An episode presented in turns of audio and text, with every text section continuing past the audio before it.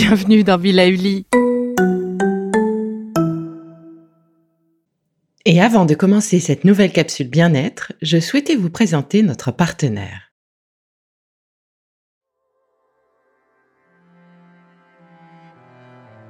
Bonjour Alors que je cherchais un sujet spécial printemps, lié également à l'amour en ce mois de février, l'histoire de Perséphone m'est revenue en tête.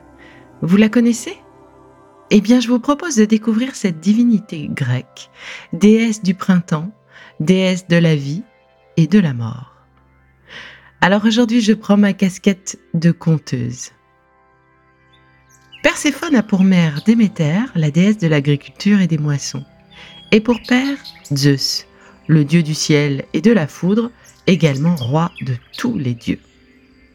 La fillette, absolument magnifique, grandit en Sicile, où Déméter, sa mère, la cache des autres dieux.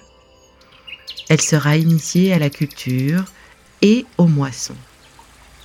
Perséphone est ravie de cette vie dans la nature, aux côtés de ses amis les Océanides, déesses vivant dans les cours d'eau. Mais un jour, alors qu'elle s'éloigne un peu pour cueillir une narcisse, Perséphone est enlevée par le dieu Hadès, qui l'ayant aperçu est tombé sous son charme à la seconde où il a croisé son regard. Le sol s'ouvre sous ses pieds, elle est enlevée par Hadès, dieu des enfers. Déméter, qui ne voit pas sa fille revenir, est évidemment transie de tristesse. Elle se met alors en route pour la retrouver, malheureusement sans succès. Personne, aucun dieu ne souhaite l'aider. C'est alors qu'elle décide, devant Zeus, de ne plus jouer son rôle de déesse des moissons. Puisque personne ne veut l'aider, les hommes mourront de faim. Ce qui ne va pas dans le bon sens pour les dieux, car sans humains, pas d'offrande. C'est alors que le dieu du soleil, Hélios, décide de l'aider. Il a parcouru la terre entière et n'a pas trouvé la belle Perséphone. Donc si elle n'est pas sur terre, ni en mer, c'est qu'elle est sous la terre, dans le royaume d'Hadès. Déméter décide alors d'aller chercher sa fille, mais Hadès refuse de lui rendre, prétextant que Perséphone aurait mangé un des fruits des enfers, elle aurait en effet mangé sept grains de grenade. Folle de rage, elle demande à Zeus de l'aider. Après de longs pourparlers, Hadès accepte finalement de laisser Perséphone remonter six mois de l'année, à condition qu'elle passe les six mois suivants avec lui dans les entrailles de la terre. Tout le monde finit par accepter, et Perséphone devient la femme d'Hadès, reine des enfers. Elle y trouvera son intérêt, et s'entend finalement très bien avec son mari, qui lui partage son trône équitablement. Elle est parfois même moins intransigeante que lui. Mais lorsqu'elle remonte sur Terre, elle n'est qu'amour et générosité. Dans les enfers, elle tient toujours une torche pour éclairer les ténèbres. Elle porte également un épi de blé et un coq, signe du renouveau, ainsi qu'une grenade, souvenir de celle dont elle a mangé les graines. Si Perséphone peut se montrer impitoyable et redoutable, elle a aussi par moments cette faculté d'être aimable, attentive et bienfaisante, deux facettes d'une même personnalité.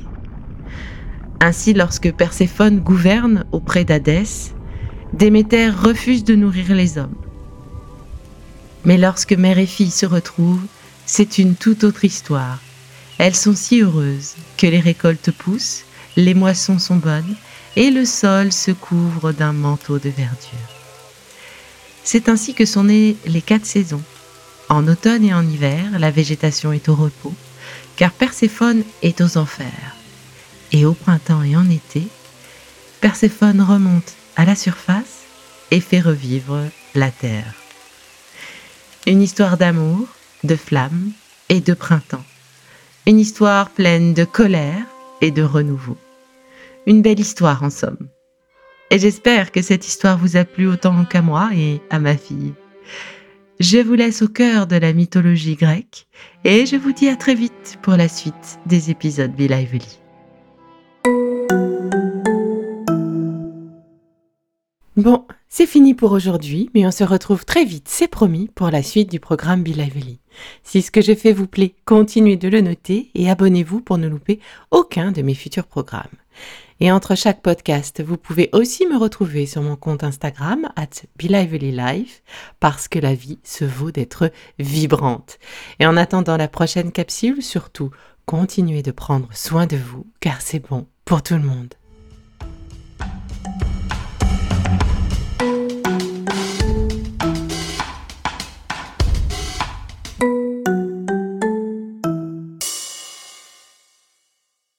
Le contenu que vous venez d'écouter n'est pas un dispositif médical et ne peut pas se substituer à l'avis d'un médecin basé sur votre situation personnelle. En cas de doute, consultez votre médecin.